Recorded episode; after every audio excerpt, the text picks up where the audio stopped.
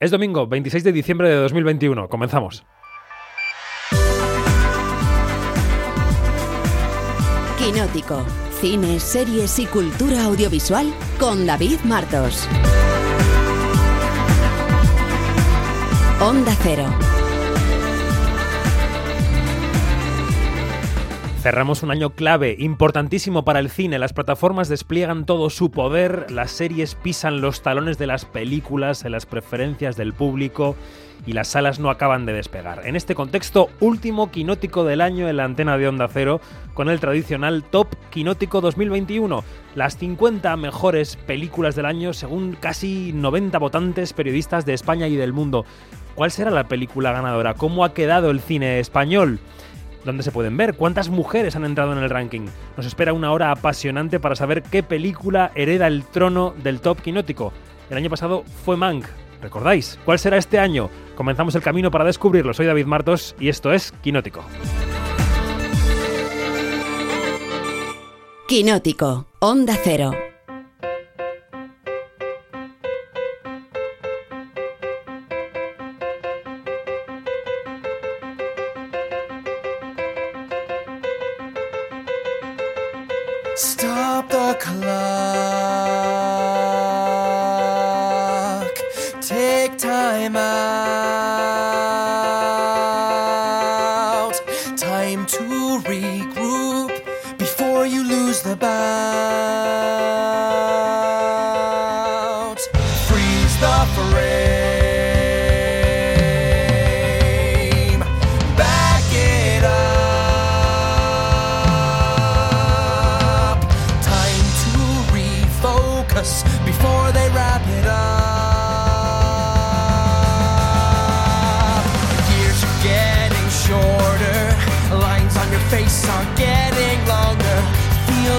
Treading water.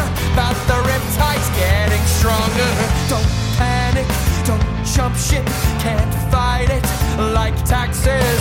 At least it happens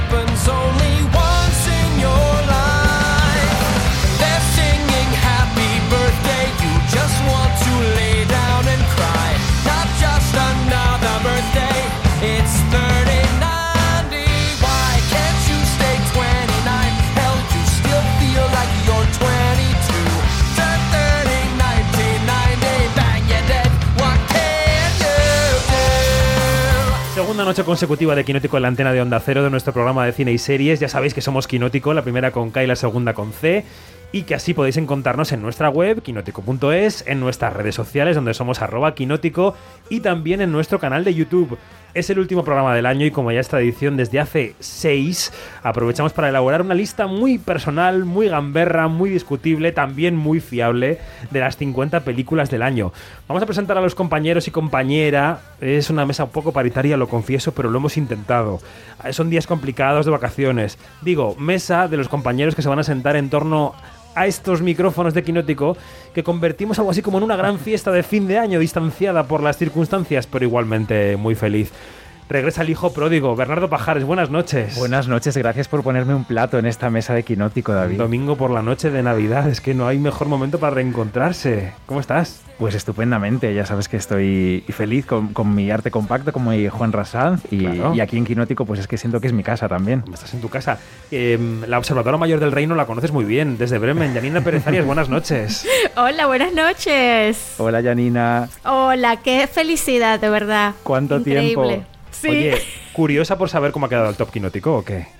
Mira, muy curiosa, muy curiosa. Ya he terminado con mi gastrosincronía eh, em, gastronómica. ¿Cómo? Que es el, sinca- el sinca- sincretismo gastronómico, o Sí. sea, mi pan de jamón, polvorones y glühwein. Vale. Eh, me he armado de valor porque estoy muy curiosa por Ya saber a régimen, ya a régimen. Y nuestros favor. niños de San Ildefonso que no han cantado un gordo, pero nos van a ayudar a cantar la pedrea de hoy. En el estudio David Iglesias, ¿qué tal? Buenas noches. Buenas noches, David. Y en casa David Noriega y Alberto Vandenbrucke, ¿cómo estáis? Hola, muy bien. Muy bien. Muy, muy bien, David. Yo cantar voy a cantar poquito, ¿eh? pero os contaré todo lo que hago. Bueno, Pero pues también tenéis- nerviosos como Yanni por el top. Tenéis, tenéis buena voz. Bueno, no estamos todos ni todas en el equipo, pero vamos a hacer lo posible porque salga bien este Top Quinótico 2021. Ver, otra tradición A ver. ya es que nos cuentes cuáles son las reglas. Sí, sí, Venga. estas reglas complicadas, pero que las vamos a explicar genial, ¿eh? Venga. Ya sabes que yo he venido aquí para esto, para explicar y para enterarme del top también que este año yo no he votado. Porque estoy aquí. Venga, venga. Este año han votado 88 periodistas de cine de España y del mundo. Cuando los quinóticos y las quinóticas al final del programa consulten la lista de votantes en quinótico.es, verán que hay más de 85 nombres, más de 88, perdón, pero nos referimos solo a los votos que han llegado en el plazo de conteo. ¿eh? Son fechas complicadas, los compañeros están hasta arriba, estamos todos agotados. De Sí. esos 88, 35 son mujeres y 53 son hombres. 26 son internacionales y 62 son nacionales. Les hemos pedido, como siempre, que nos enviaran una lista de sus 10 películas favoritas del año, ordenadas del 1, la mejor, al 10. Y Eso con es. ese orden hemos establecido una serie de puntos, 10 puntos para la primera, 9 para la segunda, 8 para la tercera y así sucesivamente. No todo el mundo lo entiende a la primera. Yo lo he traducido en un Excel. Ya he dicho que era, era complicado. Los que habéis pero recibido el mensaje sabéis que las instru- instrucciones eran precisas. Bueno, Yo continúa. lo conozco de los seis años anteriores y sí, está preciso, está todo bien explicado. Esto ha llevado hasta una clasificación de películas que David Martos ha hecho ahí punto por punto, sumando los, los papelitos, y de ahí hemos extraído una lista de las 50 películas más votadas. Tenemos que decir que este año han recibido puntos casi 190 títulos de todo el mundo. Nosotros no fijamos qué significa que una película sea de este año 2021. No. Puede ser estrenada comercialmente este año, vista en un festival, vista por primera vez en televisión. Bueno, esto provoca que, por ejemplo, siempre se repitan películas en el ranking del año anterior, Siempre. pero que también aparezcan, por ejemplo, pelis de la temporada americana de premios que algunos periodistas españoles aún no han podido ver.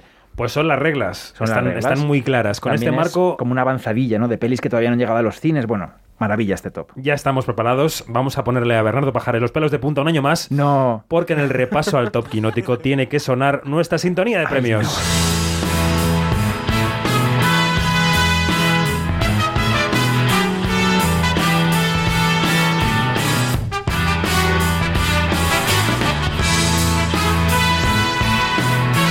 empezamos por la número 50, una cinta que el año pasado se quedó fuera del top y que este año entra por los pelos, Iglesias. En el puesto 50 se trata de Risi Days, una cinta del director malayo taiwanés Tsai Min Lian, que compitió en la Berlinale del año 2020, del año pasado. Juega muchísimo con los silencios, es muy expresiva también, y la homosexualidad es el protagonista, del protagonista está en el centro de toda la trama.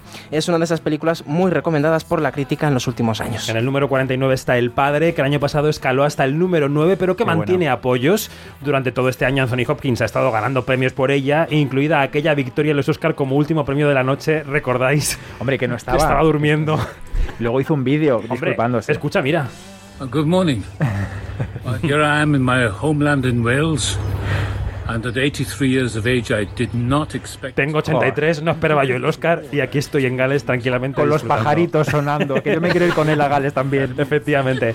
En el 48 tenemos un polvo desafortunado o porno loco. No tan loco como el título, que es loquísimo. La película del rumano Radu Jude, que se alzó con el Oso de Oro en la Berlinale 2021, que fue online. Aún no sabemos cómo será la del 2022, pero tiene pinta rara porque Rotterdam ya se ha ido a online. Yanina, ¿esto lo viste? ¿Qué te pareció? Mira, loquísima, sí, es una comedia afiladísima, incómoda y muy divertida, con mucha crítica política y sobre todo social. Es imperdible. Bueno, en el 47 una película de Mike Mills que hemos comentado muy recientemente en Quinótico porque pasó por Gijón, se estrena en el 2022 y se llama Camón, Camón, siempre adelante. Siempre. Una cinta en la que Joaquín Phoenix interpreta a un periodista de radio, así que estamos muy identificados con él. Podéis escuchar lo que nos dijo, lo que nos dijo de ella Yarina, que fue la que la había visto, en el Quinótico 288. Vamos al 46. Festival.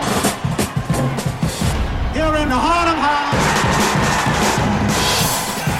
En el 46 el documental dirigido por Questlove sobre el legendario Harlem Cultural Festival que se celebró en el año 69 en Estados Unidos se puede ver en Disney Plus o Plus y ha gustado muchísimo. Vamos con el 45, Noriega.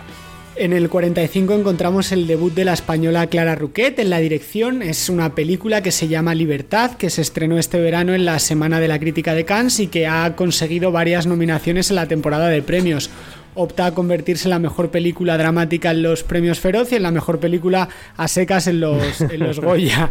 es una historia de adolescencia con Nora Navas y Vicky Peña en el reparto como secundaria. Vicky Peña que pasó hace poco por Quinótico. En el 44 otra película española dirigida por otra mujer es Neus Bayús y su película, que Los Feroz puede ser la mejor comedia, es Seis días corrientes. Y tú estás un poco tonto, ¿no? Con lo de la jubilación también. És el meu moment. Y tu un moment ni hostia. Jo no tinc cap problema. Y tu niño la semana de prueba no la vas a pasar, ¿eh? Tenlo en cuenta. ¿Te ríes, Yanni, porque te gusta la película? Me encantó, es maravillosa. Son actores que no son actores, son lampistas reales, fontaneros y electricistas que se llevaron el premio de interpretación en el Festival de Locarno. Esto era el 44.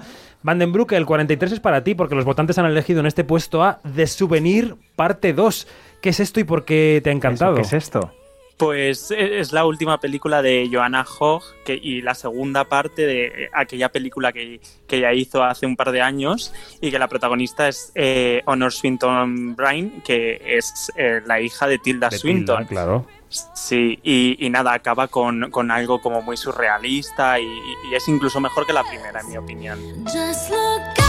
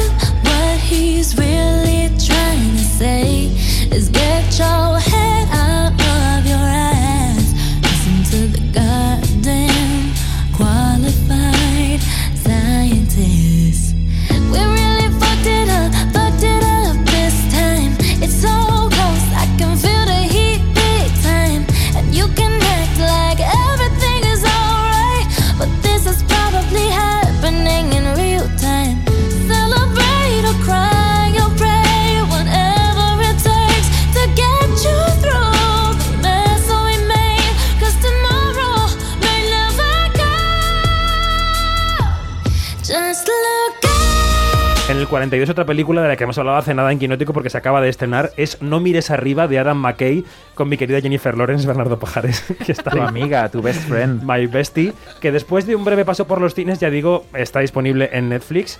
Y en el 41 una película que no ha acabado de cosechar todo el éxito que se esperaba de ella, diría yo, es la crónica francesa de Wes Anderson. It began as a holiday. Eager to escape a bright future on the Great Plains, Arthur Howitzer Jr. transformed the series of travelogue columns into the Abrió el Festival de Cannes después de esperar un año. Wes Anderson, sabéis que acaba de rodar en Chinchón, Ya, aquí cerca fuerte. de Madrid. ¿Por qué creéis que se ha desinflado esta película? ¿Qué le ha pasado, Yanni? Chicos, no, pues mira, no sé, es una película que, que- que tiene toda la esencia de Wes Anderson y yo creo que a lo mejor ahí está el problema, porque, porque es como muy condensada, aturde, pero es fantástica. Pues mira, Yo me quedo con la parte aturde. No sé si alguien más la ha visto en esta mesa, pero yo a mí me parece un poco loca. Oh, yo no he podido verla todavía, pero es que siempre me entretiene mucho Wes Anderson. No, si entretiene, sí, porque no puedes parar de mirar a todas partes. ¿Pero por qué decís que aturde? ¿Por eso? No, Porque no Está tiene muy bien trama. No fragmentada. tiene trama y tiene mucho ingrediente. es que tiene mucho. como una ensaladilla tiene- rusa sin mayonesa. Tiene mucho Y ingrediente. no mucho como- diálogo. No Pero como es- el top 1 de David Iglesias, que luego le voy a echar la bronca. Pero es un poco ese collage de historias periodísticas lo que hace que sea que esté bien construida la película. Sí, pero no. Sí, pero no. Ver, repasamos lo que llevamos hasta ahora en el Repasamos. top. Venga. En el 50, Risi Days. El 49, El Padre, fantástica. 48, Un polvo desafortunado o porno loco. 47, Camón Camón, siempre adelante. 46, Summer of Soul. 45, Libertad. 44, Seis días corrientes. En el número 43, de Souvenir, parte 2. En el puesto 42 del top, No mires arriba. Y en el 41, La crónica francesa de Wes Anderson. Eso quiere decir que nos quedan 40. Seguimos en el top quinótico 2021.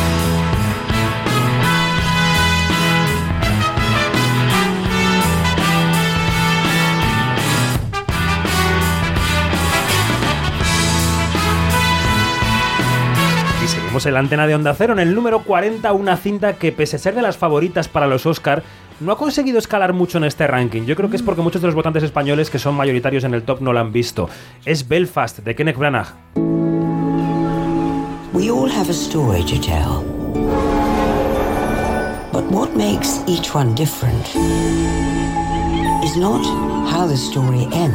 Una historia inspirada en la infancia del director, con Judy Dench, a la que escuchamos en este tráiler. En el 39 una cinta que aquí nos ha dado mucho que hablar, eh, Yanni, unos a favor y otros en contra. Última noche en el Soho de Edgar Wright. ¿Alguien tiene opiniones sobre esto? ¿Quién estaba en contra de esto? Pues ¿quién más? Don. Martos. Yo, yo, yo, yo. Y en el 38 se cuela un año más la película de Maite Alberdi, El agente topo, que es verdad que este año ha tenido el estreno comercial y parte de la carrera de premios, pero el año pasado ya subió hasta el 26. Es verdad que era deliciosa, ¿no? Una película de la que yo he hablado mucho este año. Mucha gente que me, que me rodea la ha visto y me ha preguntado, oye, pero esto cómo es de, de verdad, el documental es parte de ficción, tal. Y como aquí hablamos tanto de ella en su momento, les iba contando que, que era todo real. Esta, esta historia de Ma- Maite Alberdi investigando para hacer el documental en la Esa residencia. Esa agencia de Es que es detectives que, parece de broma. Sí. Que es todo real, o sea, es, es maravillosa. Bueno, Ya. que estuvo nominada al Oscar a Mejor Documental. Bueno, muy bien, pues vamos con más música. One, two, three. If you close the door, the night could last forever.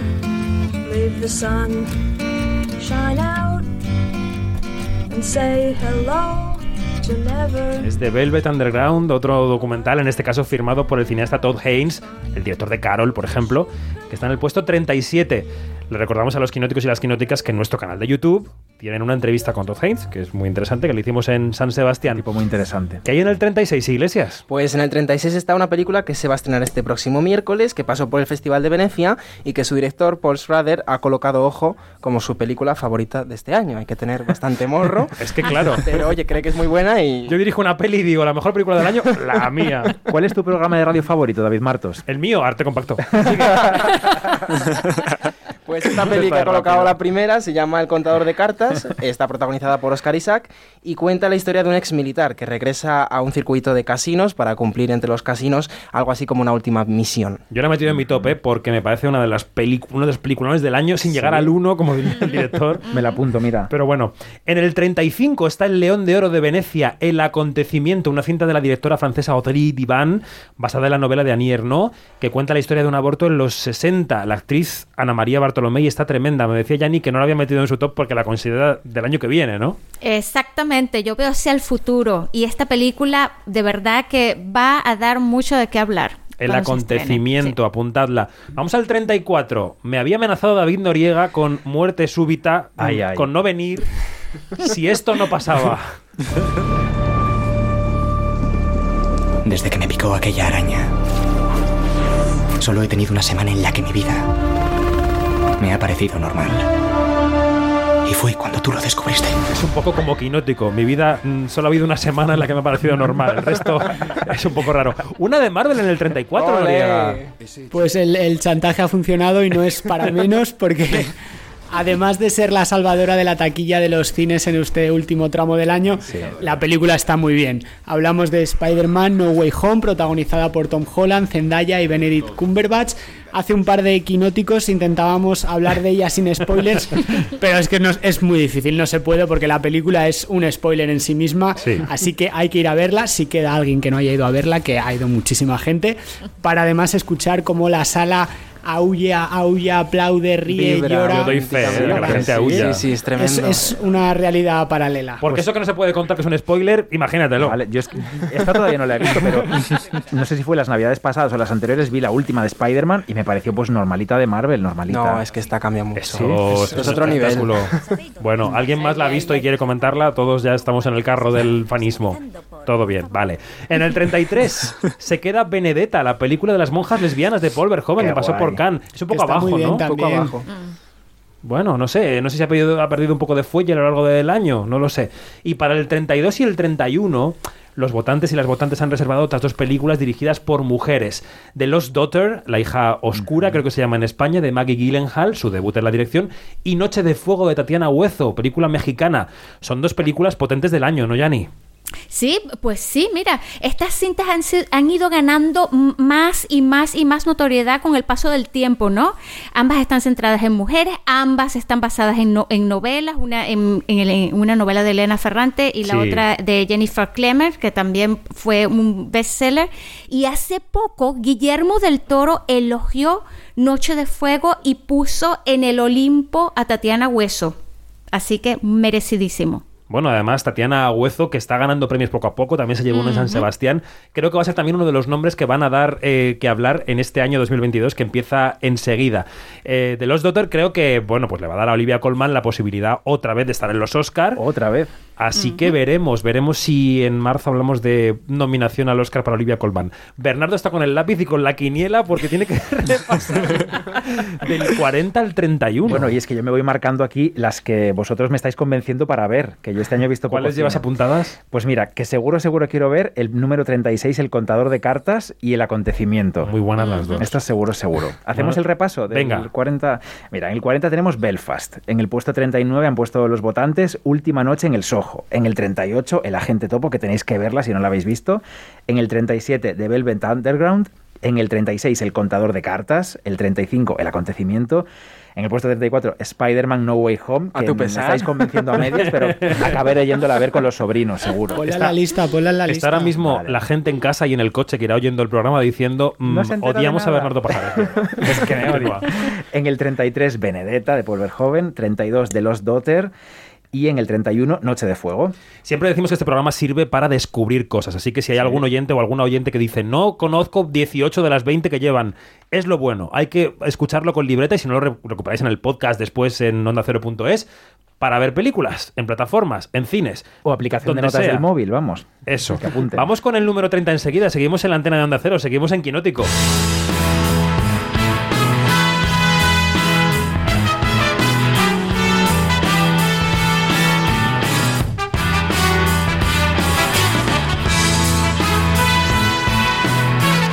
En el número 30 vuelve a notarse la influencia de los votantes que están más al tanto de la carrera internacional de premios y de los estrenos allí en Estados Unidos y de los que les mandan links las distribuidoras y tal, porque han situado Licorice Pizza, la película de Paul Thomas Anderson que habla de un primer amor en el San Francisco de los 70. Yo todavía no he podido verla, no sé si alguien en la mesa la ha visto, creo que no. Pero hablaremos de ella cuando nos llegue. A mí me da la impresión de que con lo esperado que es el cine de Paul Thomas Anderson, PTA siempre es bien. no sé. Sí. PTA siempre mola. Ganas no nos faltan. ¿Verdad? Sí, sí, sí. El señor de los jerseys con las mangas largas. Yo lo entrevisté una vez que llevaba los jerseys con, por fuera de los Y qué retorcido ese. ¿Te acuerdas del hilo invisible? Es que Bueno, unas fue mi películas... favoritísima de Ah, es aquel verdad, año. Que tú ibas muy Sí, sí, sí. Mucho, mucho. Películas. En el número 29, Vandenbroek, la primera película de animación de la lista, que no va a ser la última, Los Mitchell contra las máquinas. Sí, es, es una película de Michael Rianda y Jeff Rowe para Netflix que ha gustado muchísimo a la prensa, con Olivia Colman o Maya Rudolph entre las voces originales. Cuenta la historia de una chica que es aceptada en una escuela de cine y como su familia decide acompañarle en el viaje. Pero las máquinas se rebelan y el mundo cambia. Es una película muy divertida, un poco frenética, pero se puede ver con toda la familia. Y decíamos, decíamos que esta es la primera película de animación de la lista.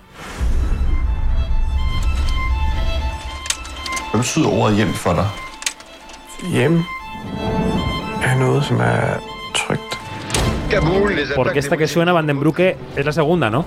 Sí, sí, decías bien, David. No es, no es la última película de animación de la lista, porque justo en el 28 está una cinta que suena muy fuerte para los Oscar. De hecho, acaba de pasar el corte en dos de las shortlists que se anunciaron el pasado martes: la de documental y la de mejor película internacional. Pero es que es un documental animado. Sea que también llama puede estar en animación, claro, a lo mejor en el Oscar. Sí, sí, Mm. puede tener incluso su tercera nominación. Se llama Flea, es la película propuesta por Dinamarca, tiene el sello de Cannes 2021 y dirige eh, Jonas Poger Rasmussen. y cuenta la Es historia de. Amin, un, un refugiado afgano. Por si los oyentes no han entendido bien lo que estamos contando, es que es un documental sobre un refugiado afgano que no quería aparecer en pantalla por circunstancias y lo han hecho animado, pero es una historia real. Qué guay. Es un Es experimento preciosa, muy interesante. Es muy recomendable esta película. ¿Tú lo has visto, Yani? Sí, por supuesto. Si, si está en mi lista de las mejores. Es que yo, te- como tengo 90 personas que han votado en mi cabeza, ya no sé. ¿Y qué te ha parecido? Cuéntanos algo. A ver, a mí me parece un e- es que es un gran experimento que le salió todo bien a este hombre. Es, como tú dices, es una cosa que, que, que, que puede que puede meterse en cualquier parte, en documental, en animación, e- en, en cualquier parte, y es impecable. La historia está muy bien planteada, está, el, el relato es increíble y muy actual también. Cuando Janina recomienda una película, tienes que salir corriendo a verla porque te da Sí, unas ganas sí, una sí. energía. Ya la tengo ahí marcada, Bueno, marcada. Vamos a cambiar el sonido de fondo por nueva música, la de Tic Tic Boom. Why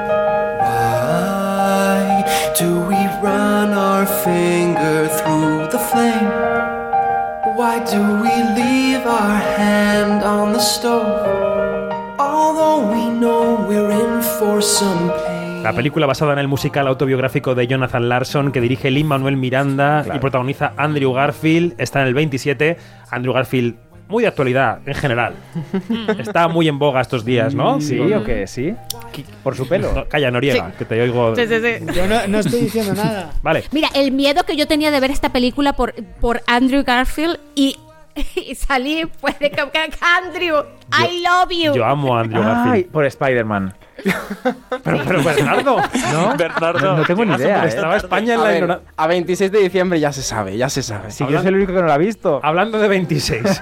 en el 26, una de mis favoritas del año, La peor persona del mundo de Joaquim Trier. Janina que le dio a la actriz Renate Reinsve el premio a la mejor actriz en Cannes. ¿Cómo es esto? ¿Cómo es esto?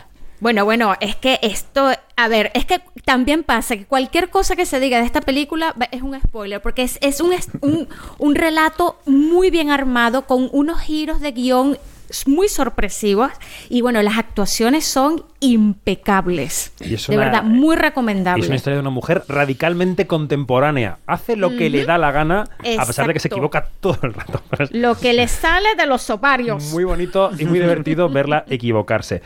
En el 25, a mitad de la tabla, David Noriega, tenemos Maisabel. Sí, la cinta de Iciar Boyaín que compitió en sección oficial en San Sebastián y que cuenta la llamada Vía Anclares, las conversaciones que se produjeron entre víctimas de ETA y sus verdugos hace más de una, de una década. Blanca Portillo interpreta a Maisabel Lassa, la viuda de Juan Mari Jauregui, y Luis Tosara, la etarra que lo, que lo asesinó. Blanca acaba de ganar el Forqué a la mejor actriz y toda la prensa ha destacado también el trabajo de Urco Olazábal. Que lo hace maravillosamente ver, ¿eh? Urco Sí, Lazábal. Yo creo que está todo el reparto muy bien. Urco Lazabal tiene una mirada impresionante que, Sí. que se te queda pegada. Grabada, sí. Luis Tosar está fantástico. Blanca Portillo es que siempre está bien, ¿no? Siempre, siempre está bien. Y, y también la dirección. Creo que está dirigida con un mimo y con un buen gusto la película. A, a mí me emocionó muchísimo. Nos contaba en la entrevista que le hacíamos en Gijón y Cierboyaín que estaba sorprendida porque le habían hecho buenas críticas desde La Razón hasta Gara. Eso no ocurre con una película que habla de ETA. El 24 es otra de mis favoritérrimas. La finlandesa. la niña suspira. La finlandesa o finesa, compartimento número 6.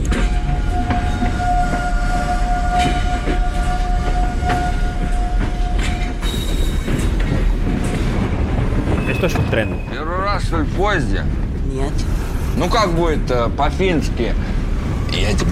Y esto es gente hablando en ruso. Estuvo en el Festival de Cannes en pleno julio, pero es la cinta que más frío me ha contagiado en toda mi vida. Un viaje en tren al Círculo Polar Ártico, dirigido por Juho Kuosmanen, que tiene además esta música. Y que se llevó el gran premio execuo, el gran premio del jurado execuo en el festival. Yanni, ¿por qué suspirabas?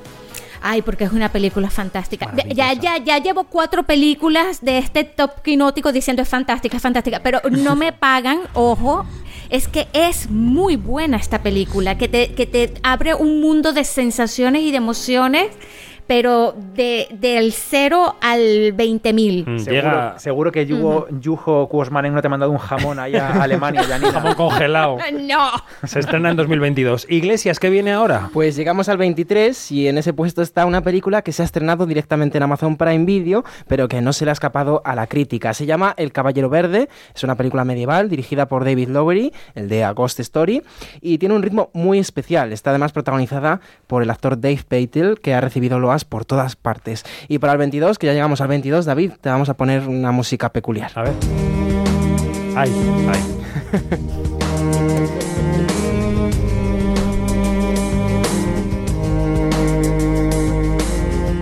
Esto es como. mm, Póngase cómodo. Recline su asiento. esperando que salieran los indios cantando, pero tengo que decirlo antes. Es un poco ascensor de salón de masajes. bueno, y, y sin ascensor, salón de masajes. Spa. Bueno, ¿qué es también esto, Iglesias? Pues también es la canción de Espíritu Sagrado, la película de Chema García Ibarra, que pasó por el Festival de Locarno y como vemos está muy arriba en la tabla, en el puesto mira, mira, 22.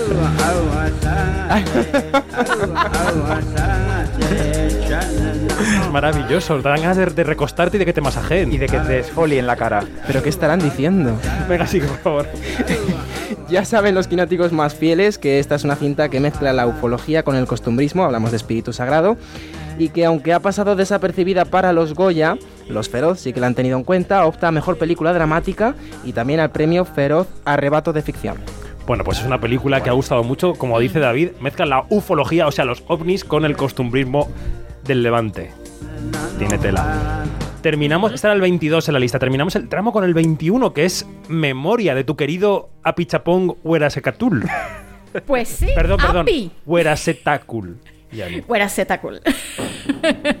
pues sí, o en chiquitito API o apichapón, como se le conoce en nuestros medios, ¿Qué porque to- memoria? decirlo todo completo, memoria, ¿qué es memoria? Eso es una muy buena pregunta, porque hasta el sol de hoy yo me pregunto qué es memoria y lo peor del caso es que tú te ves esta película que dura casi tres horas, o sí, tres horas, y tú dices, ¿qué estoy viendo? Y al final dices, ¿vi una película buena o me lo estoy inventando yo?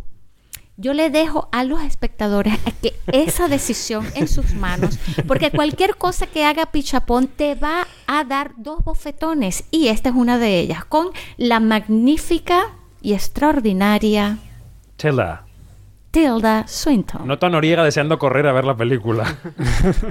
Y la primera película de Pichapón en Latinoamérica, específicamente en Colombia, y no es Encanto. Pues los Se oyentes llama ya saben Memoria. que si se la cruzan en la cartelera, Janina piensa que quizá pueden ver una buena película. Bernardo Pajares, tenemos ya 30 películas. ¿Repasamos las 10 últimas? Venga, desde el 30 al 21. En el puesto número 30, los votantes y las votantes han puesto Licorice Pizza. En el 29, la primera de animación en el top, Los Mitchell contra las máquinas, que está en Netflix.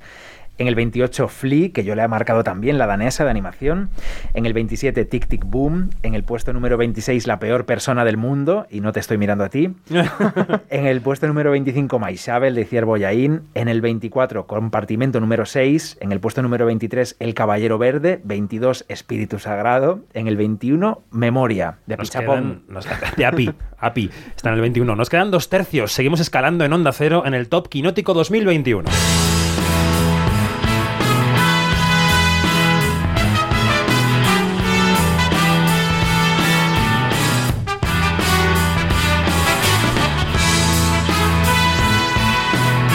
En el número 20 está una de las películas asiáticas del año. Dirige Ryusuke Hamaguchi. Hablaremos mucho de él esta noche. Y se llama La ruleta de la fortuna y la fantasía. Es una película de ritmo pausado, con un triángulo amoroso, con un malentendido. Una peli para dejarse llevar, ¿no, Janina? Pues sí, y lo que a mí me, me flecha de, de esta película es que son relatos que están unidos por un tema. Son diferentes relatos unidos por un tema que es esto, el azar, la fortuna, ¿no? Y la fantasía. Y, y es una cosa que de verdad yo la recomiendo mucho y mis respetos para el señor Hamaguchi que me ha hecho feliz al ver esta película. Pues eso es importante cuando ves una Sí. peli que te haga feliz, ¿eh? Claro, claro. Ujú. Yani tiene a Api y tiene a Hama. Le ha hecho feliz. Fue la ganadora del Gran Premio del Jurado en el último Festival de Berlín, así que la recomendamos. Escuchamos cómo suena la 19. Dos minutos para que suba el telón. Hoy se sacarán las manos de los abrigos y aplaudirán. ¡A escena! Hacen buena pareja, ¿verdad? Tenemos que hablar. Nos vamos del gueto. ¿Qué? Nos vamos del gueto tú y yo esta noche. Es El amor en su lugar de Rodrigo Cortés, llega hasta el 19, una de las películas españolas del año. ¿La has visto, Iglesias? Maravillosa, me gustó muchísimo. Es como ir al teatro, ver los entresijos, esa pelea ¿no? que sienten por su vida, qué van a hacer con su vida en pleno gueto de Varsovia. Es preciosa. Claro, porque quieren escapar del cerco nazi y a la vez están representando una obra musical que vemos en escena. O sea, es teatro dentro del teatro, dentro del cine, historia, y Rodrigo Cortés no cuentes despliega más, su maquinaria para en un sitio cerrado hacer que pasen cosas. Cosas, ¿no? Es un gran director, Rodrigo Cortés. Bueno, y en el 18, otra película de director español, un documental o no, de más de tres horas, que dure tres horas, que, no- que- que a nadie le impida ver quién lo impide.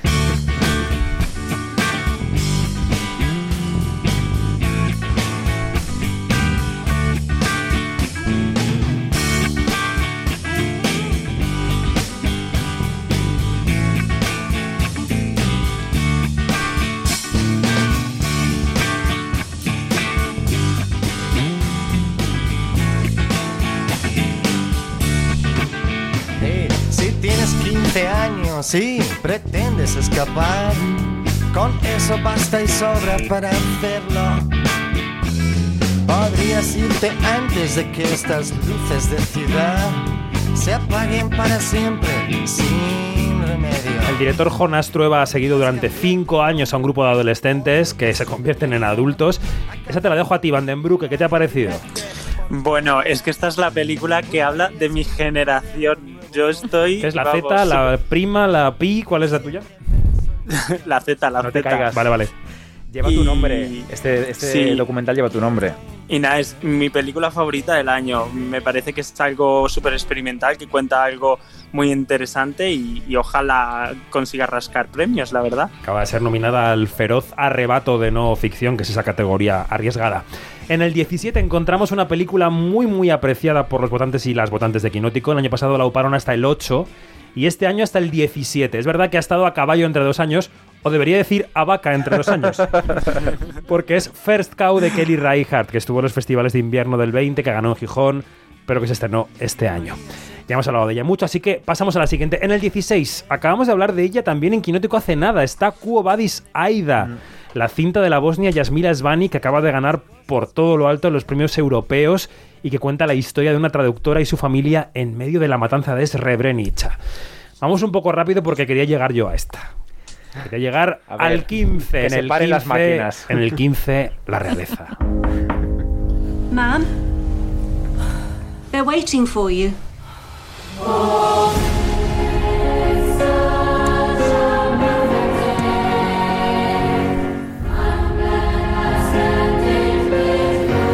En el 15, la película noriega que le podría dar a Kristen Stewart su nominación al Oscar y quizás su Oscar. Hablamos de Spencer, la película del chileno Pablo Larraín que pasó por Venecia y que cuenta la historia del fin de semana en el que Diana de Gales, Lady Di, decide divorciarse del príncipe Carlos. Es una película que directamente nos mete en la cabeza de Diana y aquí en Quinótico estuvimos eh, repasando su vestuario hace, hace varios programas, si os acordáis. Sí, sí, claro que nos acordamos. ¿Llegará Kristen a la nominación? ¿Qué pensáis? Pues yo creo que sí, porque es la típica película que está hecha para el lucimiento de su protagonista. La película es, es ella y yo creo que ya va también un poco arrastrada por esa corriente, por esas listas en las que está incluida de, de candidatas a- al Oscar. Y yo creo que, que sí, que va a estar ahí. No sé si se lo llevará, pero va a estar, va a estar ahí en la terna. Estoy buscando yo aquí en IMDB qué había pasado con Jackie, porque él ya dirigió a Natalie Portman en ese personaje Sí. de Jackie Kennedy y no recuerdo, sé, sé que llegó a la nominación, estuvo nominada, ¿no? Al sigue, Oscar, sigue, pero- sigue buscando porque yo veo Vale. mientras a llegar a un nudo Venga, gordiano, a un cruce de caminos, a una pelea de gatas. No. Vamos al 14.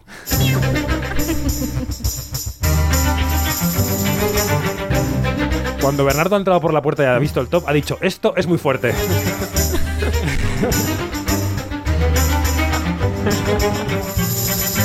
Bueno, en el 14, Las Madres Paralelas de Pedro Almodóvar acaba de ganar dos premios de la crítica de Los Ángeles. La banda sonora de Alberto Iglesias que escuchamos ha pasado el primer corte de los Oscar. Penélope podría dar la campanada. Ojalá. ¿Tiene posibilidades? Sí, ¿no? Ahora os pregunto todo porque es que en el 13 está el buen patrón de Fernando León de Aranoa. Están Ay, ay, juntas. ay. Está un poquito por Madre mía. encima. Recordemos que el buen patrón fue la que envió la Academia Española en lugar de Almodóvar. La peli que protagoniza Bardem y que también ha pasado el primer corte. En este caso, el de mejor película internacional. ¿Os imagináis ese encuentro en la alfombra roja de Aranoa y Almodóvar en los Oscars? ¿Cómo pega, no? sería maravilloso. Esta música. Noriega, sería maravilloso, decías. Sí, sería maravilloso porque al final esta cosa de que se hayan estrenado a la vez, que estén compitiendo en todos en los mismos premios, nos hace que hablemos de pelea cuando al final es una oportunidad que haya dos películas españolas que estén tan arriba, que opten a tantos premios y que, y que a mí me parece una oportunidad, me parece maravilloso que pueden llegar a los Oscars por, por caminos diferentes y a mí me parece maravilloso, me parece estupendo. No deberíamos hablar de pelea, deberíamos hablar de, de- de privilegio. No, hijos, por un poco de darle Claro, un poco de por vidilla. darle un poco de Sí, salseo, sí. porque claro, es que estamos, estamos pasando por encima de que Penélope Cruz y Javier Bardem son pareja. Imaginaos esas escenas, esas escenas en casa, ¿no? Tú vas con la Ya mía, yo, me yo- hago, ya yo me hago la película, ellos dos de la mano, por la alfombra roja de los Oscars. la Sí. madre y el patrón. Se podría hacer, dos. Janina, Bill de Bardems. Oh. Totalmente, ¿no? Pero qué fuerte como lleguen los dos a los Oscars. Bueno, déjame aclarar, ya que he metido aquí un poco cuchara, que eh, Natalie Portman estuvo nominada por esa Jackie de Pablo Larraín, pero no ganó el Oscar, no ganó. A ver si gana Kristen Stewart este año con él. ¿O Penélope Cruz? O Penélope. Penélope. Vamos al 12, vamos al 12. Otra película con muchísimo apoyo. El año pasado estuvo en el 7, este año en el 12. Es otra ronda, Druk. La película de Thomas Winterberg que parece del Pleistoceno. Pues no, la película protagonizada por Matt Mikkelsen que ganó los premios europeos de 2020 y después el Oscar a la mejor película internacional en abril. El director Winterberg también estuvo nominado en abril Sí. esta ceremonia con los cortinajes y la luz de día. Sí, un que poco empezó tan bien y luego se desinfló un poquito. Una ceremonia que acabó así. And the Oscar goes to Nomadland. Please watch our movie on the largest screen possible, and one day, very, very soon, take everyone you know into a theater, shoulder to shoulder, in that dark space, and watch every film that's represented here tonight. We give this one to our wolf. Parece que hace muchísimo tiempo de esto y fue en abril. Que estamos en diciembre. Película Nomadland, qué gran película. Decía Francis McDormand, esto es el puesto número 11, decía, vayan a ver nuestra película a un, ci- a un cine y se la dedicamos a nuestro lobo, que era una persona que había fallecido del equipo de rodaje, ¿no? Chloe Zhao, la gran ganadora de los últimos Oscar, que desde entonces ha estrenado Eternals de Marvel. En fin, la vida que pasa. Bernardo. El fajo de billetes. ¿No te gustó Eternals? No, no me interesa nada. Ostras. Uy, uy, uy. Bueno, repasada del 20 al 11, pero compungido. En el puesto número 20, La ruleta de la fortuna y la fantasía de Hamaguchi. En el 19, El amor en su lugar. En el puesto número 18, ¿Quién lo impide? En el 17 han puesto los votantes First Cow. En el 16, Quo Vadis Aida. En el puesto número 15, Spencer de Pablo Larraín. Ay. En el número 14, Madres Paralelas de Almodóvar. En el 13, El Buen Patrón de Fernando León de Aranoa. En el puesto número 12, otra, otra ronda, Druk. Y en el 11, Nomadland. Que el año pasado Ay, quedó ay. ahí, ahí, en el 2. El año pasado en el 2, este en el 11. Me decía alguien el otro día, y si, claro, es que como tú repartes en dos años, si se votaran juntas, pues ganarían. Tal. Ya, pero este año vemos pelis que nos avanzan el año que viene y Claro. no lo veríamos si no viéramos el top. Que me dejen en paz, que como Es cuento como- yo los votos, hago lo que me da la Es gana. como una, una radiografía ¿no? de un momento, de un momento en el que se vota esa, Exacto, esa- es como, esa lista. Como cuando Esperanza Aguirre en el reality de Amazon mete el, el tenedor en el pastel a ver si está hecho. Igual, igual. Eso somos nosotros. Esto es el top quinótico. Sí, amigos, estamos en Onda Cero, estamos en Quinótico, repasando las 50 mejores películas del año. Nos queda la cúspide de la pirámide.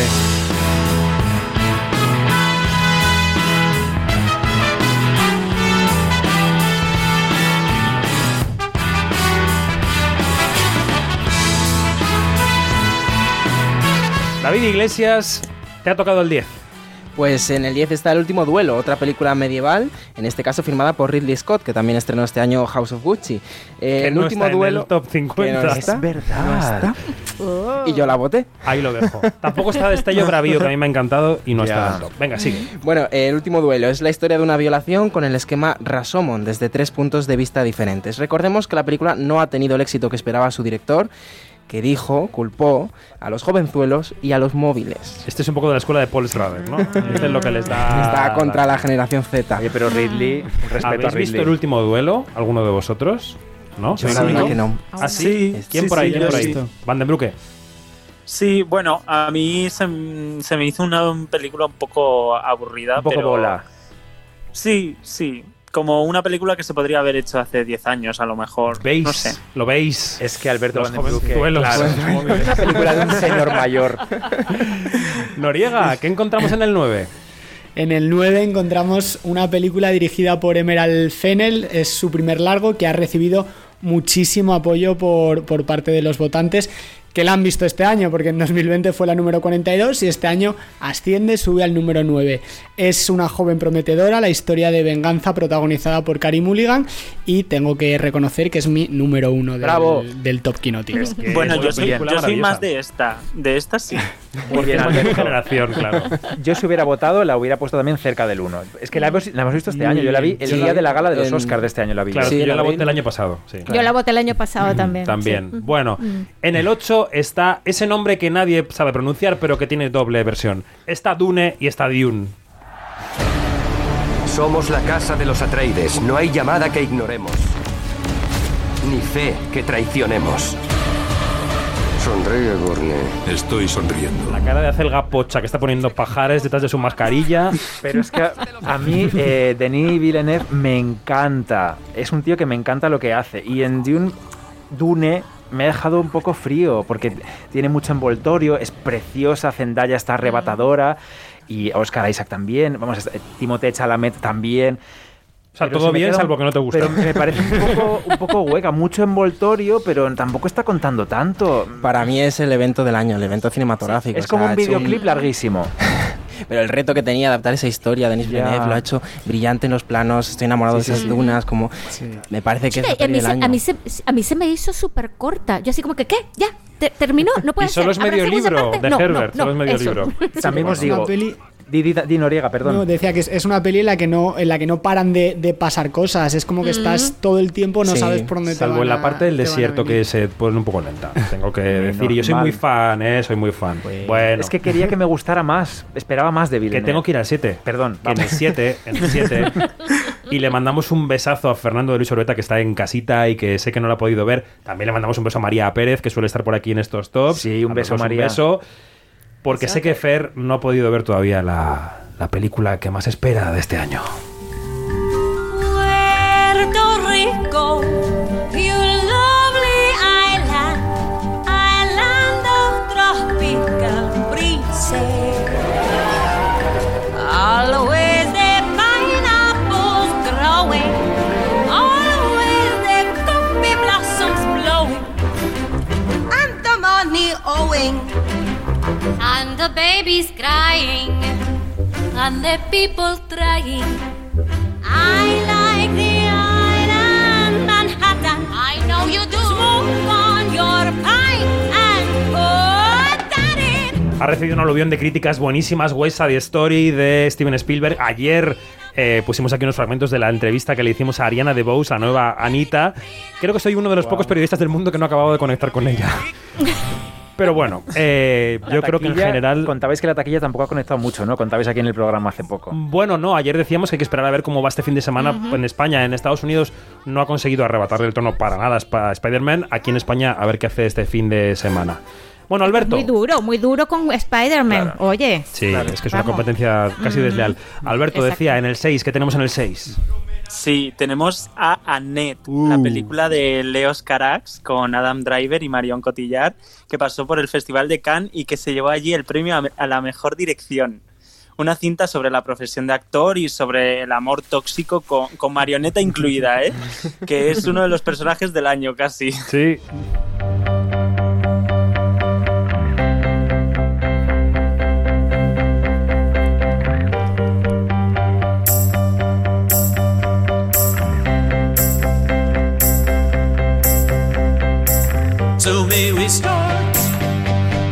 Los Sparks, son los favoritos de Begoña Donat. Nominados a los Oscar. Ahí está. It's time to start. Bueno, a ver, sobre esta música, repasamos del 10 al 6, ¿te parece? Sí, vamos allá. Qué espectáculo. En el, en el puesto número 10, El último duelo. En el 9, Una joven prometedora de Melot Fenel. En el 8, Dune, Dune. En el puesto número 7, El West Side Story de Spielberg. En el 6, Annette, que estamos escuchando. Y ya, ya, cállate. Que es fantástica. Y vamos a por el 5, ¿no? Que nos quedan 5. nos quedan 5. Solo te voy a torturar. Bueno, todavía no. Sintonía de premios. Ay, ay, ay. ¡No!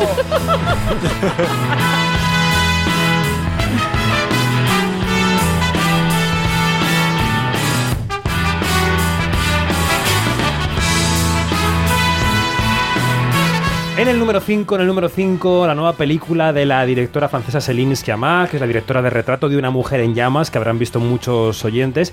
Se llama, Pe- se llama Petite Maman y Pequeña Mamá, digamos, en francés. Y no sé, Janina, qué decir de esto para no reventar nada. Es la historia de, de, mm, de unas niñas. Véndenosla, Jani. A ver, sí, es que, es que es que se revienta mucho si se cuenta muchísimo. Sí. Así que bueno, es la historia Es de dos niñas que tienen algo en común. Y se calla. Ahí la dejo, ahí lo dejo, ahí lo dejo. Si está en el número 5 de Quinótico, votada por casi 90 periodistas de España y del mundo, es que algo tiene la película de Ujú. Celine Me incluyo, me incluyo. En el 4, claramente la película asiática del año. Tiene muchas opciones de estar en los Oscar. Es está firmada por un viejo conocido de este top. Es Drive My Car. 今回は私たちの決まりでドライバーを用意しますというと彼女です渡美咲です Creo que es la primera vez que un director hace doblete en el top quinótico en un mismo año. Ryusuke Hamaguchi, el director de La Ruleta de la Fortuna y la Fantasía, cuenta aquí en Drive My Car, conduce mi coche, a través de trayectos en coche, la vida de dos personas. Yani, eh, ¿tú eres fan de las dos por igual, de Hamaguchi, de esta que está en el 3 o de La Ruleta de la Fortuna y la Fantasía? Mira, no soy fan por igual, como eh, eh, a mí me gusta más la, la, eh, la de la ruleta de la, de la fortuna. Que te hizo feliz. eh, que me hizo feliz y esta y esta sí que te atrapa y todo esto pero pero claro es que mm, es comparar café con leche con guarapo de caña y no Sea lo que sea eso para los oyentes españoles. Ryusuke Hamaguchi, películas lentas, reflexivas. ¿Cómo hará para hacer dos en un solo año? Me pregunto. pero es muy buena esta película Sí, sí, sí, está muy bien. Sí, y sí, es- sí. ha sido muy apoyada por los votantes. Vamos, Bernardo, abre el oído. Con el número 3. El año que viene tienes que cambiar esta sintonía, David Martos, ya. si vuelves a Quinótico, la cambio.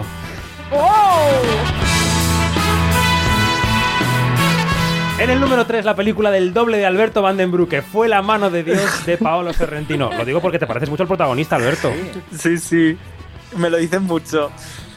Una cinta sobre la juventud de Sorrentino, su Nápoles natal, Maradona. Una delicia que podéis ver en Netflix. En el número 2, Janina.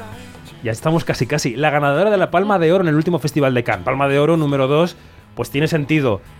Titán, es la número 1 en tu lista, ¿no? Sí, esta es una salvajada de película en el mejor sentido que se puede pensar. Es una película muy, muy estimulante de ver. Hay gente que no le va a gustar, por supuesto, pero es una cosa que son cuatro bofetadas en la cara y un puñetazo en la panza. ¿Qué ibas a decir Sí. en, otra, en otra parte? Y esto de verdad que hay que verlo. Película de que verlo. Julia Ducournau, que no sabemos extraordinarias también. efectivamente. Hay quien dice que es feminista, hay quien dice que es todo lo contrario.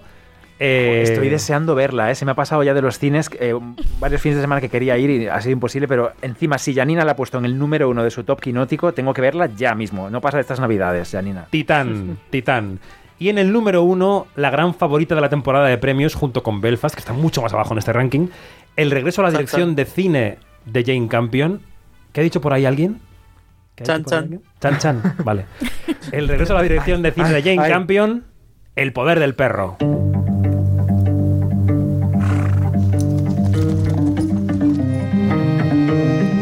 Twenty-five years since our first run together. 1900 and nothing. It's a long time.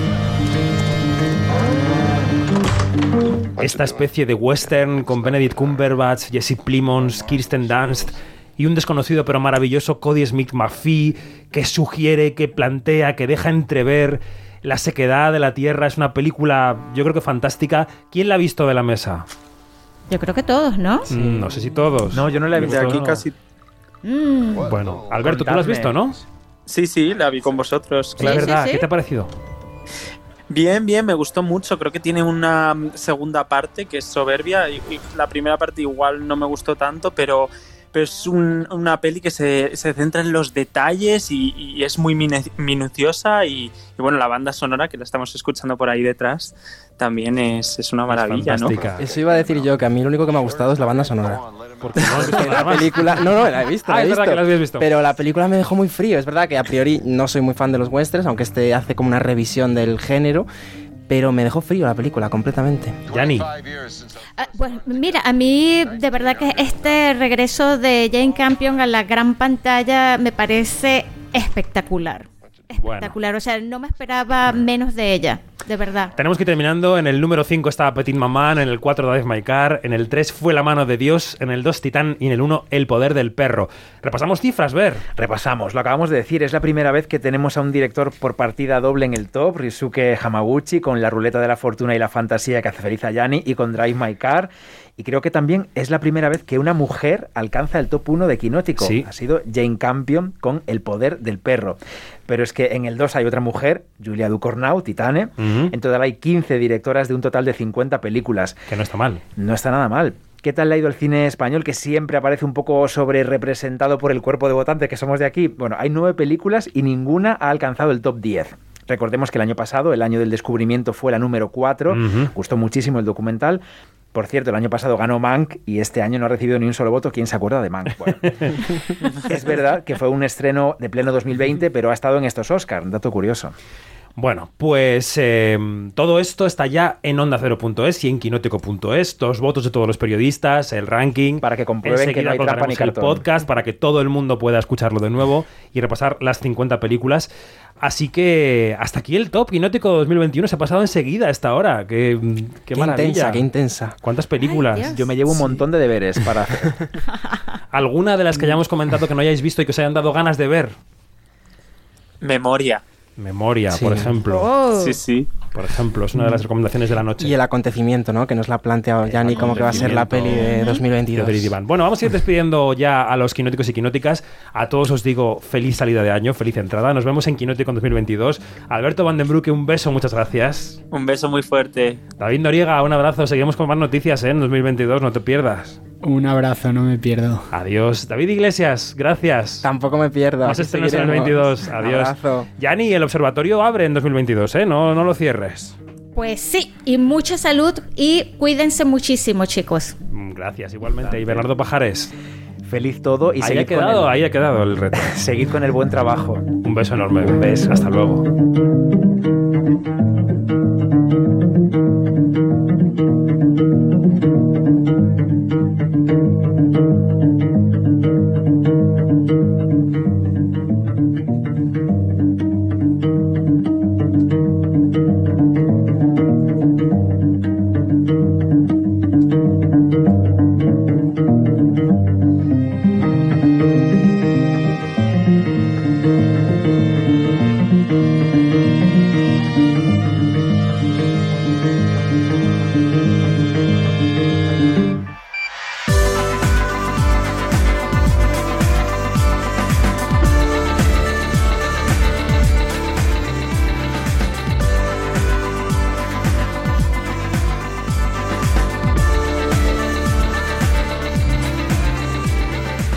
Pues lo dicho, que nos vamos más información en nuestras redes sociales, donde somos arroba quinótico y en nuestra página web quinótico.es, primera con K y segunda con C. Gracias Juanma Frasquet por la dirección técnica y David Iglesias por la producción. Durante todo 2022, Quinótico sigue en Onda Cero a través de la página web de quinótico.es, de nuestros canales de podcast, todo el cine, todas las series. Ojo que arrancaremos el año con las mejores series del 22. Ojito, hasta pronto. Chao.